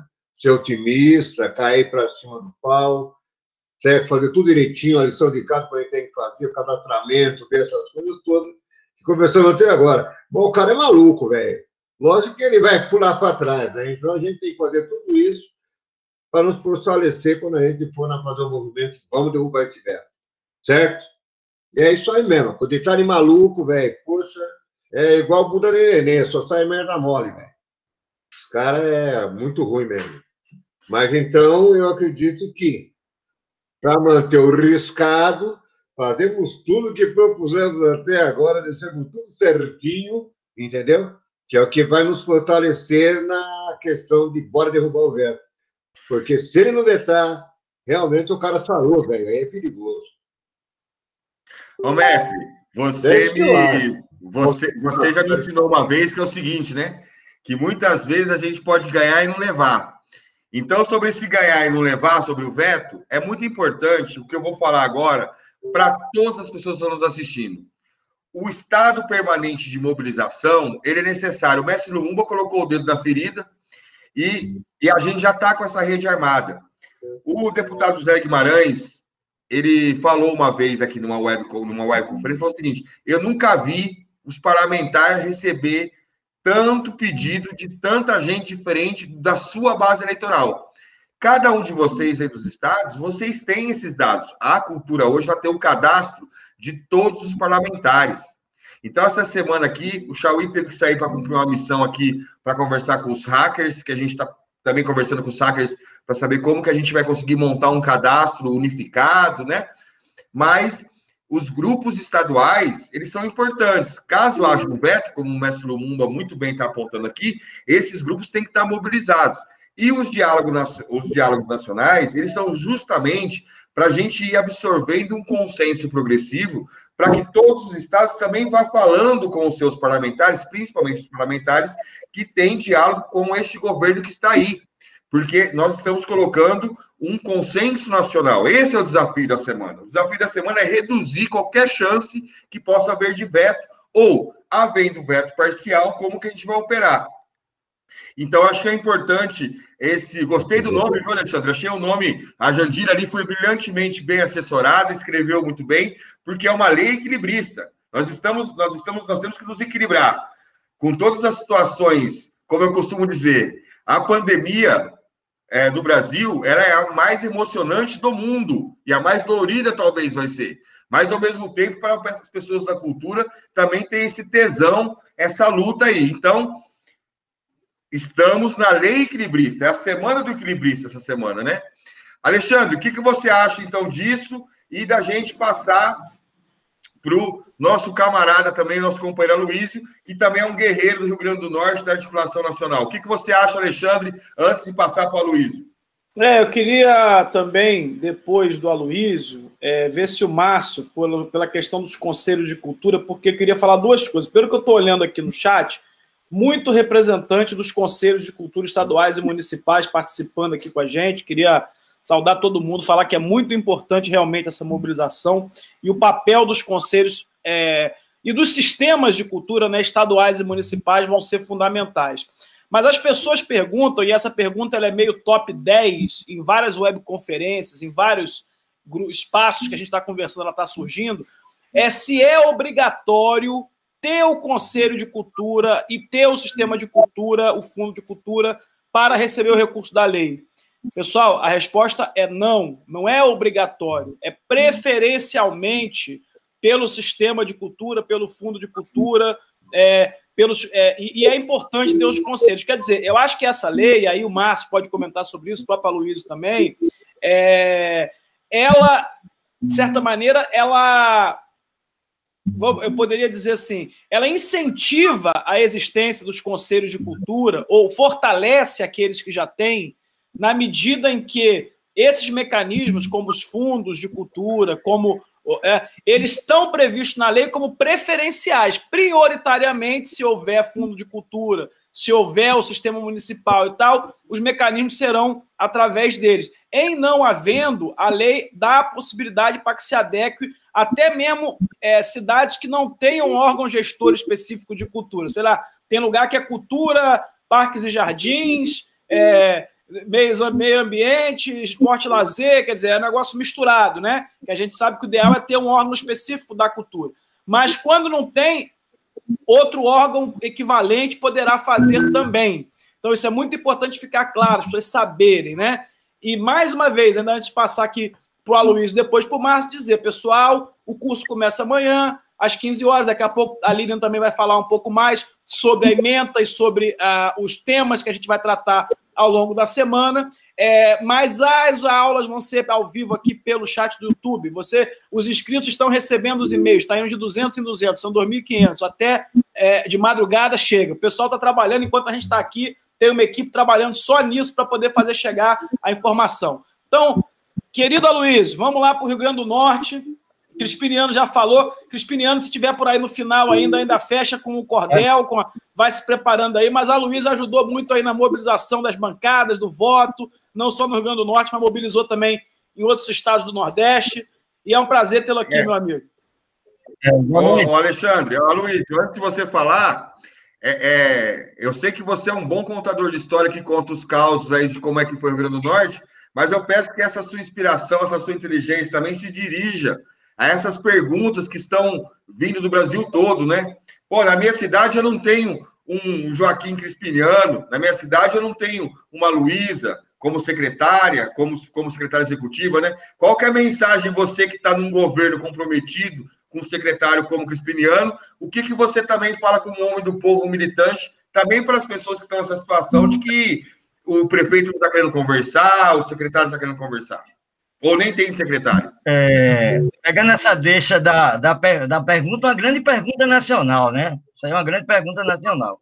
É, a minha resposta é muito simples, é, é Marcelo, Santini, todos e todas, eu também vou, vou complementar aquele Crispiniano, mas vou completar também Leandro, alguma informação para Leandro, para Clarissa, enfim. A, a, o, minha, minha grande resposta é o seguinte: é mobilizar, mobilizar e trabalhar junto com a sociedade civil.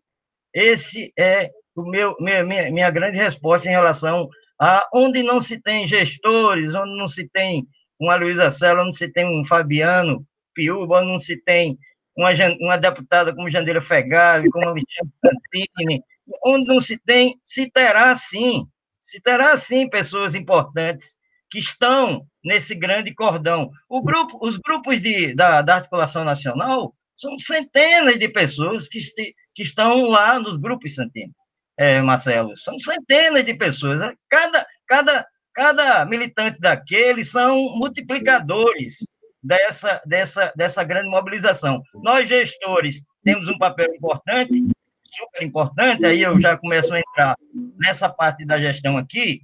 Na próxima semana, já para a semana que é amanhã, é, o, o nosso mestre Crispiniano vai, vai começar um processo de coordenação do, do nosso trabalho do dia seguinte na Fundação José Augusto, conectado com a nossa articulação estadual, lógico. Tudo que nós fazemos em termos de lei de emergência cultural, nós estamos reconectando para a articulação estadual, que tem dois grupos no WhatsApp e tem o site da Fundação José Augusto, nesse momento está retransmitindo essa, essa, essa, esse diálogo nacional.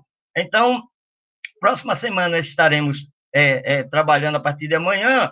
E em relação ao Conselho Estadual, toda terça-feira eu sou é, Crispiniano é titular, conselheiro titular do, do Conselho Estadual de Cultura, eu sou suplente dele. Toda terça-feira, o Conselho Estadual de Cultura se reúne e é tema toda vez das terças-feiras a lei de emergência cultural. Então, estamos atentos dentro do Conselho em relação a, a, a Leandro.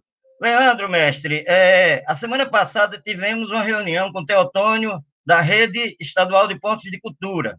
Uma reunião muito boa, com a minha presença e a presença de Fábio Lima, que é diretor adjunto da Fundação José Augusto, é, e tem muita coisa é, irá é, se desenrolar a partir de, dessa reunião da, da rede de pontos de cultura, porque a rede está se reativando, né? É, a própria Fundação José Augusto tem uma emenda parlamentar para a reativação da rede estadual de pontos. Eu não sei como é que vai ficar, porque temos um passivo de 58 conveniados que estão aí voando, como todos, como todos os passivos brasileiros perdidos no meio de, de uma, dessa multidão que, que nunca ninguém encaminhou nada em relação à questão do passivo dos pontos de cultura, mas, enfim, temos é, um, muita coisa pela frente. A implantação da lei estadual de, da cultura viva no Rio Grande do Norte, é, enfim, Aí, indo para Clarissa, é, grande Clarissa, e ao mesmo tempo eu respondo também a Luísa Sela, é, temos também programado, Crispiniano também é sabedor desse processo, de um encontro de gestores da Grande Natal. São 15 cidades, são 15 cidades da região metropolitana de Natal, que Jean Varela, acho que, que, que Alexandre conhece, Jean Varela, companheiro do PCdoB, é o coordenador da região metropolitana do Rio Grande do Norte. Ele, Crispiniano, eu, Aécio Cândido, Magimere Silva e uma série de gestores e militantes irão coordenar esse encontro de gestores da região metropolitana, gestores de cultura da região metropolitana de Natal. Breve, breve, breve estaremos divulgando aqui e nas redes da articulação nacional esse encontro. Então, assim, é, é esse esforço, Santini, Marcelo, Márcio, é, Leandro, enfim, Crispiniano, que a gestão, ela conectada, assim, aí eu quero chamar aqui também a atenção em relação aos cadastros culturais. Só para encerrar, porque Glaucio Pedro Breu, lá de São Gonçalo, ele, ele, São Gonçalo, cidade aqui do Amarante, cidade do Rio Grande do Norte, ele está lá com o Fórum Permanente de Cultura e já está trabalhando o cadastro cultural na cidade dele, através de, uma plataforma Google lá de, de, de cadastro. O Fórum Permanente está trabalhando, logicamente que isso vai ter que cruzar com a gestão municipal, né? Que só, só um fórum da sociedade civil não tem condições sozinho de fazer um cadastro. Vai ter que conectar com a gestão municipal e com as outras gestões também para cruzar todos os cadastros. Então, assim, é, há um esforço coletivo da gestão, mas sem a sociedade civil também a gente não consegue andar. Então, eu acho que é esse, viu, Santini e Marcelo, essa resposta que, esses, que essas centenas de pessoas estão querendo saber cadê Crispiniano, cadê Luiz Acela, cadê Fabiano, cadê, cadê Marcelo, cadê Clarissa, cadê Márcio? Eles estão aqui junto com todos e todas. Se todos e todas estiverem presentes nesse cordão, grande cordão alternativo e cultural, iremos como, como fizemos esse sucesso de aprovação de, de, de, de, de Senado e Câmara Federal, iremos também para cima da sanção. Olha, eu não, vejo, não tenho medo da, de veto, de nada, não. Eu acho que com essa mobilização nacional que a gente conseguiu criar, que venha qualquer coisa aí que a gente está tá, tá fervendo mesmo para trabalhar. Valeu a todos. Muito, muito bom, Aloysio. É sempre, é sempre importante essas falas né, de um gestor. Eu, eu, costumo dizer isso em todas as nossas transmissões. Vocês veem que uma gestora como a Luísa, como a Úrsula, que não está aqui agora, ou como o Fabiano, que seria muito bom ele estar tá aqui, estar tá conversando aqui no grupo, estar tá conversando aqui no Zap, de que como é importante a gente traduzir para as pessoas que é a grande protagonista da, da, da, mobilização da lei de emergência cultural e da sua aplicação é você, agente cultural, é você, artista, é você, mestre, é você, mestra. Então, para falar disso, nada melhor do que uma pessoa aí que foi, que é aprendiz da tradição oral, que hoje eu considero também mestre da tradição, meu amigo, e uma pessoa que fez um, um, um feito muito importante, né? Chegou um momento aí em 2014, 2013, ele vai me corrigir se estiver errado, que foi, se conseguiu fazer o Conecta, que conectou os conselhos estaduais do Brasil todo, e que essa pessoa é Márcio Caires, que vai falar agora, mandando essa mensagem, essa visão dessa pessoa afetiva que tem a, as comunidades tradicionais, que tem os mestres e as mestras e a tradição oral, na importância que ela deve ter. Márcio Caires, qual é a mensagem do curso e qual é a mensagem aí desse diálogo nacional na constante e permanente é, construção do consenso progressivo para sanção e aplicação da lei de emergência cultural. Saudação a você, muito amor e muita gratidão também. Primeiro, saudar a lua. Ô lua nova, cadê a lua cheia? Os griots já estão chegando para deixar rastro na areia. Os griots já estão chegando para deixar rastro na areia. Ô lua nova, cadê a lua cheia? É isso aí, gente. É, essa, é, a gente não pode deixar de, de olhar para esse, esse céu e ver essa lua linda, maravilhosa aí, lua cheia chegando, né? Então, saudando todas essas forças da nossas da nossa emoção, né? Da nossa emoção, das nossas águas cuidadas aí pela lua cheia.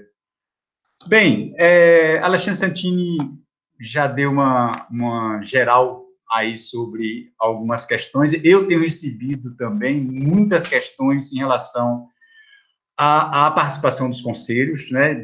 Principalmente essa, essa questão do sistema, né? Eu recebi muitas mensagens e, e, e algumas consigo responder, outras eu tenho indicado é, a participação no seminário, né? Eu não, não, vou, não vou falar é, sobre tudo isso, o seminário sobre o conselho vai ser no dia 11 né, na quinta-feira, quinta e o tema será participação social e conselhos e fóruns, né?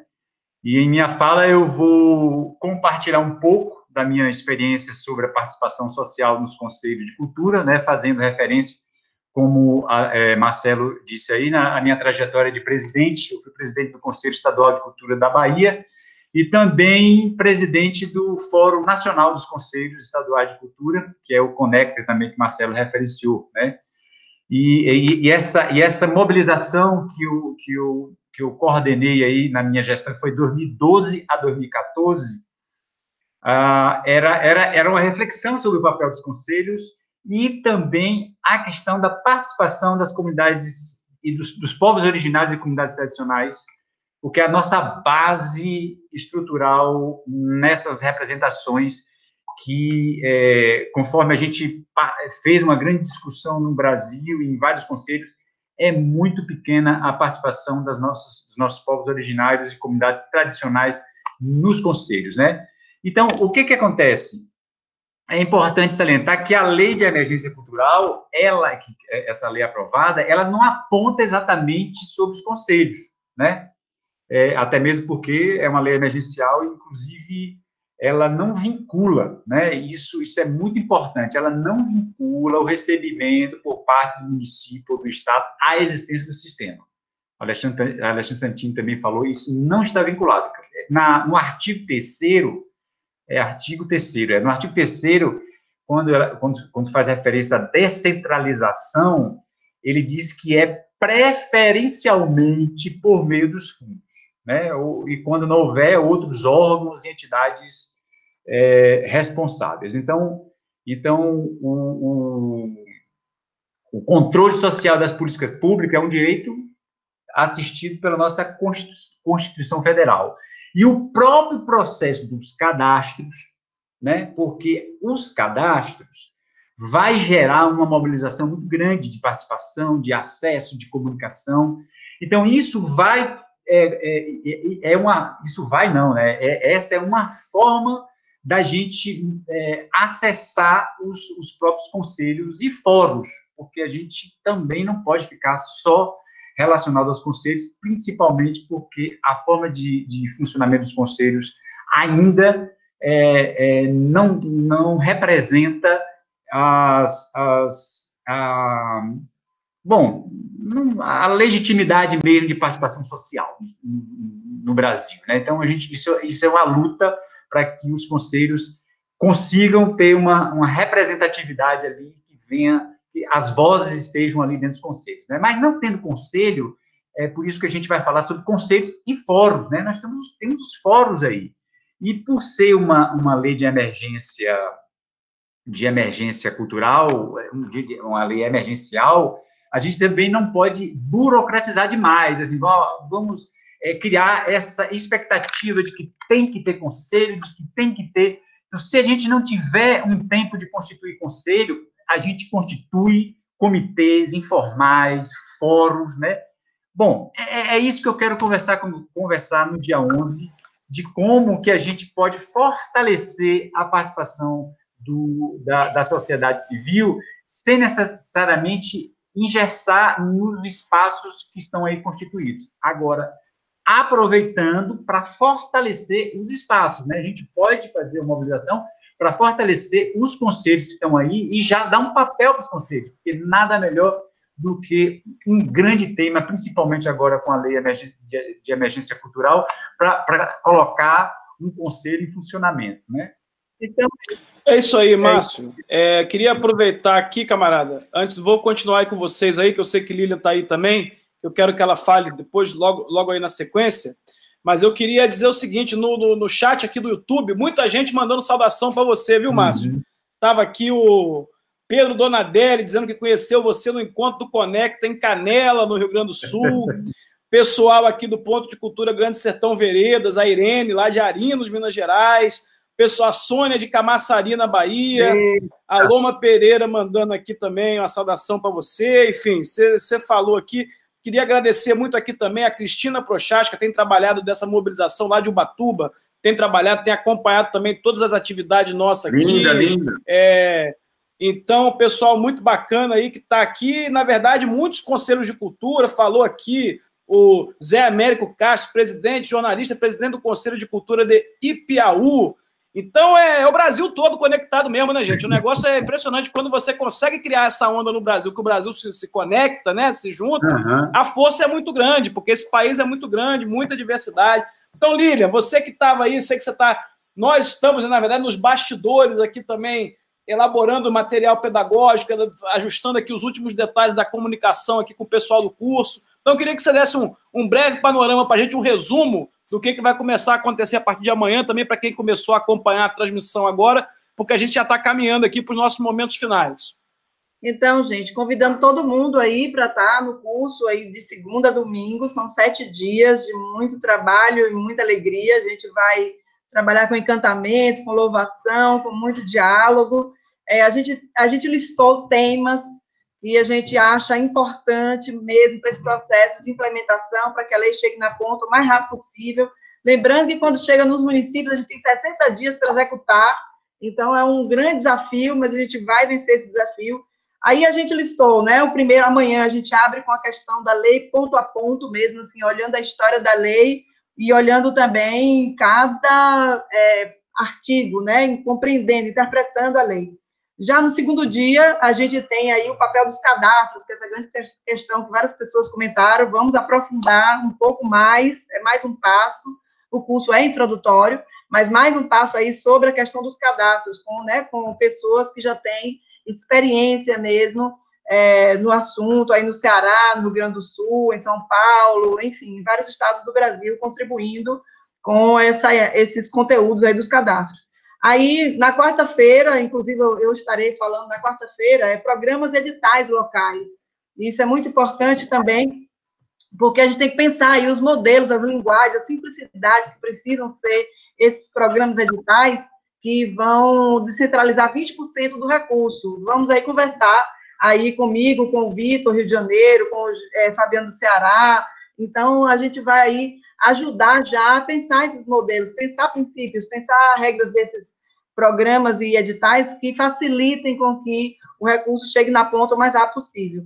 Aí a gente tem também, né, na quinta-feira, como o Márcio falou, né, o, a gente vai tratar dos conselhos e fóruns, né, como fiscalizar, cuidar e a, é, fortalecer os espaços de participação. Temos, temos várias experiências aí também nesse dia junto com o Márcio.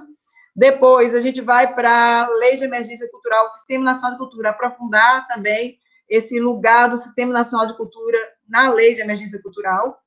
E depois a gente vai para o tema de ativos culturais, que é um, né, um, conceito é, importante na lei, um conceito inovador aí. É, Célio vai falar bastante sobre isso, Marcelo vai estar mediando, vai estar também falando, e Márcio vai estar mediando essa questão. E, enfim, vamos fechar com um grande tema, que é a cultura em estado de emergência. Né? Vamos falar desse movimento cultural, desse estado de conferência de emergência que nós estamos fechando é, o nosso curso com esse grande movimento.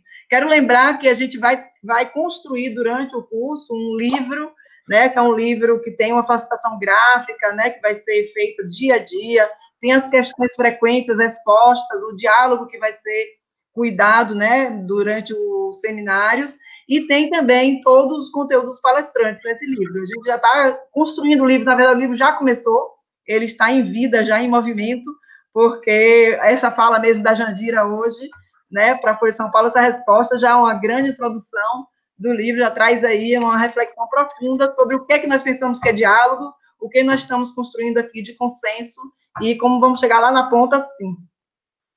Alexandre, quero só deixar um abraço aí para todas as pessoas que se comunicaram, que mandaram é, é, mensagens aí, muita, é, é muito sempre, eu vou olhar todas que depois para poder até é, re, re, reconectar. reconectar a essas pessoas com muita, muita alegria, viu? Alexandre, eu tô, eu tô aqui, eu tô muito feliz, Alexandre, porque é o seguinte, primeiro porque quando você escuta a Lilian falando, vocês entendem porque eu, eu, eu, eu a tenho né, e reconheço como minha parteira pedagógica. Ela é uma pessoa que, na minha trajetória, ela fez isso comigo, ela me ensinou nas cachoeiras de lençóis, na praia, na sala de aula, aqui em Campinas, nas trilhas do Boi Falou. Ela foi me ensinando os princípios da educação biocêntrica, né?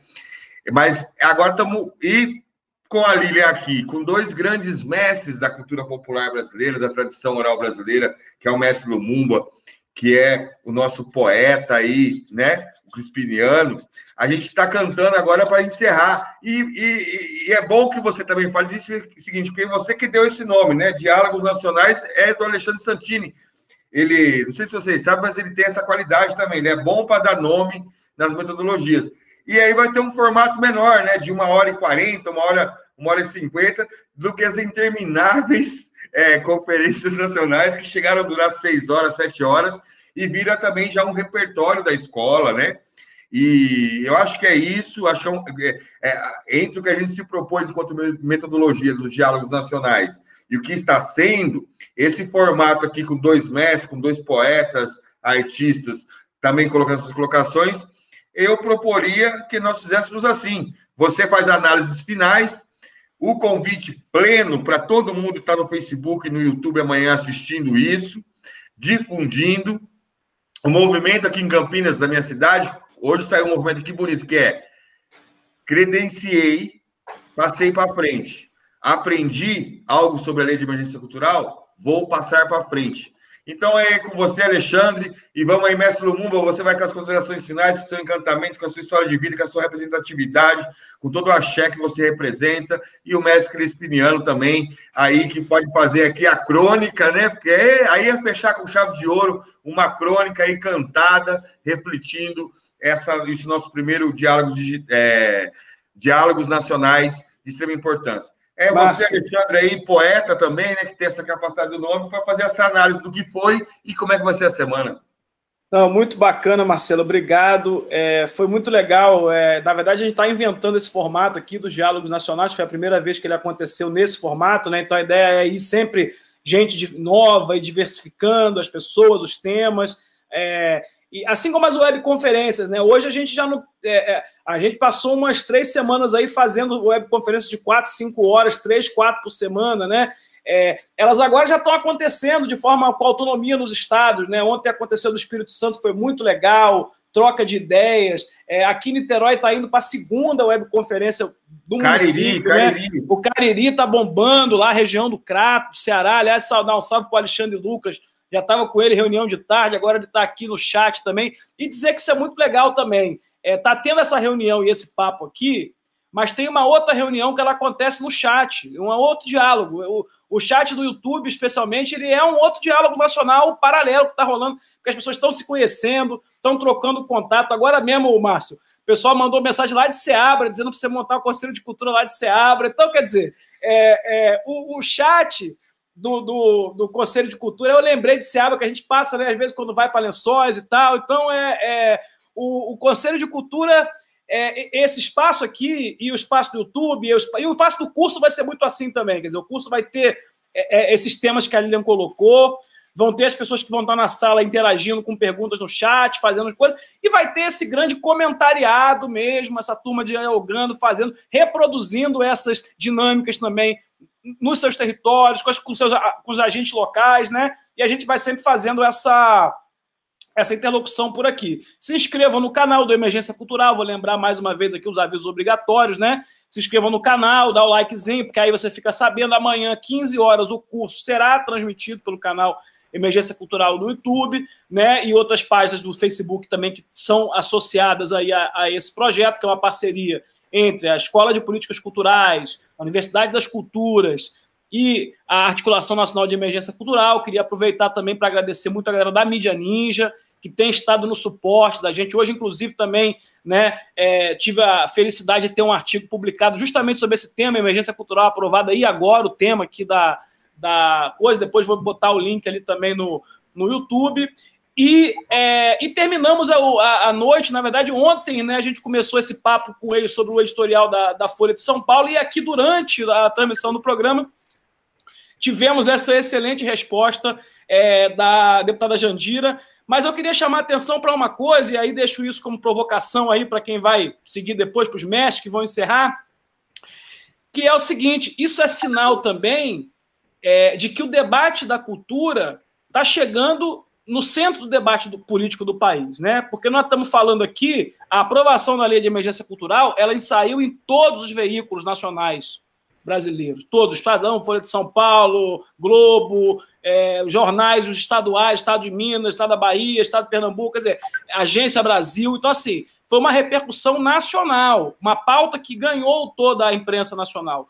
Hoje foi foco de um debate. Quando o jornal vai dar uma opinião sobre uma coisa, o editorial de jornal não dão opinião sobre qualquer coisa, dão opinião sobre temas que realmente ganham relevância. Então, eu acho que a gente demonstrou que a lei, ela hoje tem uma importância no Brasil.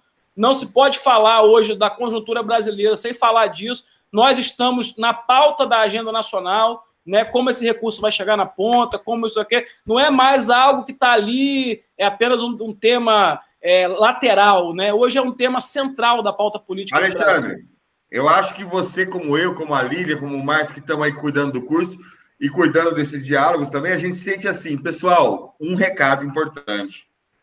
É uma semana com sete videoaulas e dois diálogos nacionais, né? Então é uma semana também para a gente também absorver muita coisa, né? Não é só simplesmente hoje, agora temos todas as respostas. Temos muitas perguntas, vamos estar reunindo parte desse grande time, né? A gente não está reunindo a totalidade, então a gente tem essas sete videoaulas em formato de seminário e também temos os dois diálogos nacionais para que no domingo que vem a gente tenha um encontro marcado e novamente você, brilhantemente, como esse nosso cronista em tempo real e, e, e, analista de conjuntura, também possa traduzir esse consenso progressivo. Com isso, eu acho importante, mestre Lumumba, né?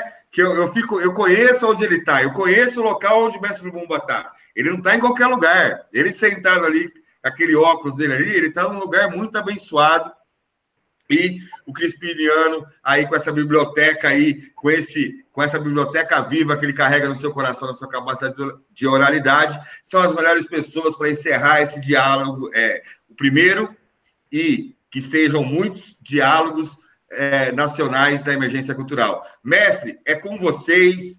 É, gratidão a todas as mestras, todos os mestres, todos os babás, as IAs que tanto nos ensina com afeto e também, às vezes, puxando a orelha que a gente merece, porque a pedagogia brasileira é uma pedagogia muito é, rica na sua diversidade. Mestre Lumumba, Crispiniano, vamos aí, quem que vai primeiro? É você, Crispiniano? É você, Mestre Lumumba? Como é que a gente vai fechar esse diálogo? Vocês mandam. Vai aí, Crispinano, você já está aberto vai, aí, vai aí. Deixa o microfone aberto, porque Bom. a gente vai ter a honra que esse filho de Ogum, né? Esse, esse artista também aqui da minha cidade também termina fechando diálogos e o Crispiniano com a sua com o seu louvor, com a sua rima, com a sua capacidade de dialogar com as palavras e com o pensamento, vai fechando este esse diálogos nacionais. Bom, é, eu não, não fiz um, um poema para esse momento, porque realmente a gente não tinha combinado antes, e aí ou é repente ou é, é uma coisa que a gente faz, escrevendo, por mais rápido que seja, mas não é improviso. Aí eu tentei ver algumas coisas aqui que já estão feitas, e algumas são muito do proselitismo político, que acho que não é bom para o momento, mas eu resgatei aqui um poema que eu fiz uns versos que eu fiz em Recife há muitos anos no encontro de pontos de cultura. E o Gilberto Gil, quando viu isso aqui, até falou que ia musicar, mas claro que ele não teve tempo para isso. E eu vou é, resgatar agora aqui, chama, o título é Cultura Ganhando Pontos. Tivemos, como a Luísa já falou, uma reunião essa semana com os pontos de cultura do Rio Grande do Norte.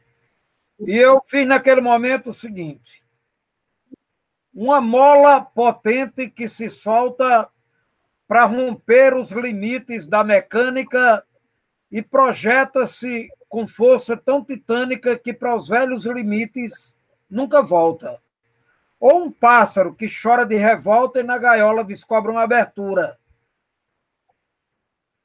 ou a água que encontra rachadura na tenaz da parede da barragem, eis o ritmo, o trajeto e a viagem do disparo dos pontos de cultura. Quanto menos se espera, ali está. No subúrbio, no sítio, na escola, numa taba, na aldeia quilombola, no Chuí ou nas minas do Amapá. No berrante, no toque do ganzar, no folheto, no boi ou na canção? Papá. Oi? Alguém falou? No berrante, no toque do ganzar, no folheto, no boi ou na canção? alguém cabeça... falou? Sim. Tem alguém com o microfone aberto falando. É?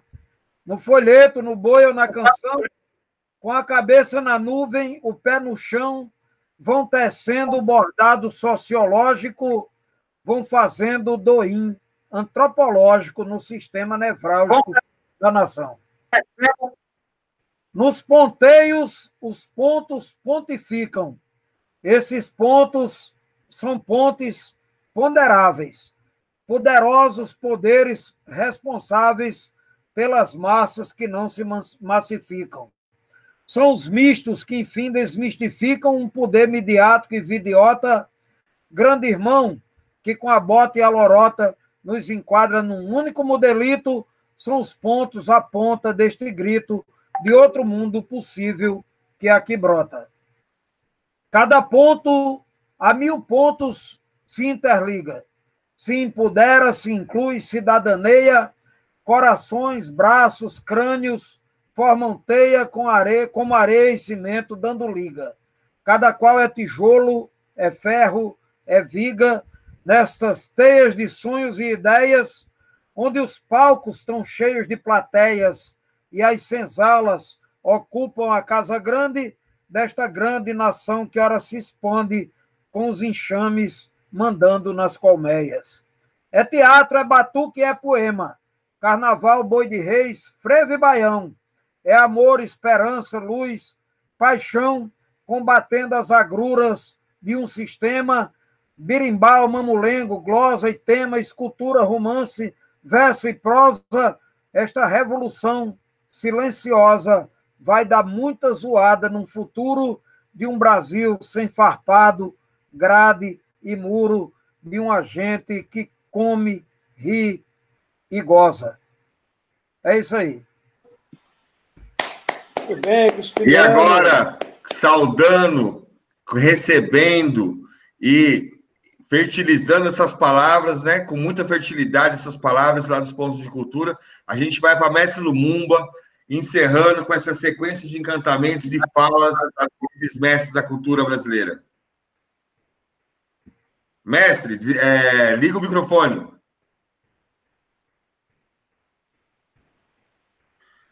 tensão no set, congelou a, a imagem do mestre Lumumba, o microfone dele, mas acredito que rapidamente já volta. Mestre Lumumba. Vai ser importante a gente fechar com o mestre Lumumba, hein? Se a gente precisar seguir, estender a reunião aí mais cinco minutos. Aí abriu, abriu. Tá me ouvindo, né? Estamos ouvindo, mestre. Abriu. Então, para não travar. Está te ouvindo?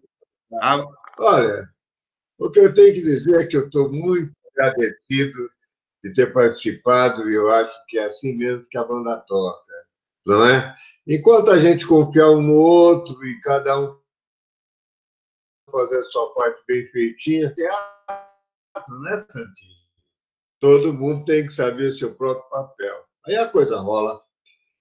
Então, rapaziada, fé em Deus, pé na tábua, e, sobretudo, bota fé no próprio taco. Uma boa noite. Obrigado, viu? Muito bom, mestre Lumumba. É uma honra ter você aqui com a gente, a sua história, a sua ancestralidade e todo o seu amor fraterno em estar sempre compartilhando com seus aprendizes. Alexandre, é isso. Mestre Lumumba parece que não quis fazer uma, uma música no final. Também tá aí está com condições técnicas ali que o microfone vai ou não vai. Estamos dando aí, com as palavras do Mestre Lumumba, o encaminhamento final do primeiro Diálogos Nacionais, é isso? É isso, ficamos por aqui hoje. Amanhã é um dia longo. Nós estamos ainda trabalhando aqui nas inscrições, no envio das mensagens para o pessoal que está inscrito no curso. Amanhã a gente começa às 15 horas aqui pelo canal do YouTube. Quem não recebeu ainda a comunicação, fique tranquilo que ela vai chegar. E amanhã estamos de volta aqui em mais uma atividade da Articulação Nacional de Emergência Cultural. Agradecer aí a Mídia Ninja, agradecer a Gabriela, a Fernanda, agradecer o Chauí, a Fran, a nossa equipe que está aí na base fazendo o Jean, que está aqui dando uma força na transmissão. E é isso aí. Obrigado, Marcelo, também. Boa noite. Obrigado, Márcio. Obrigado, Lili. Obrigado, Luiz, Crispiniano, Ana Clarissa, Leandro, todo mundo, Luísa, todo mundo que participou aqui essa noite. E. Ah, Deus. E aí, o mestre Lula tá, tá com a subiu aí, hein?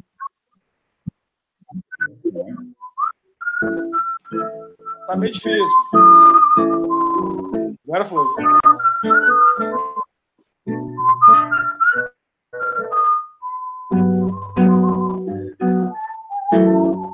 Eu sinto isso aí.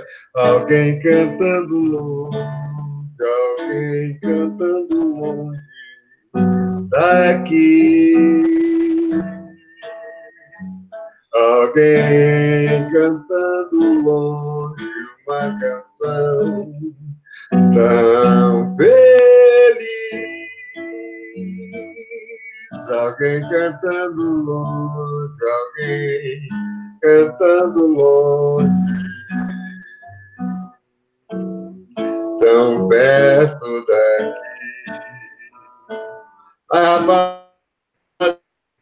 rapaziada pede alguém cantando longe e tão perto.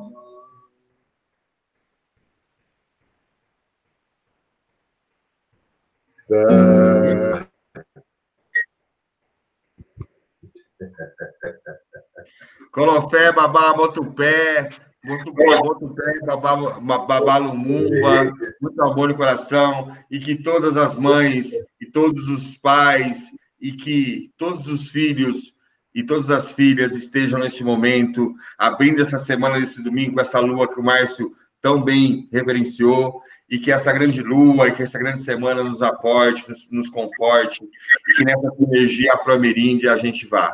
Quer falar alguma coisa, mestre?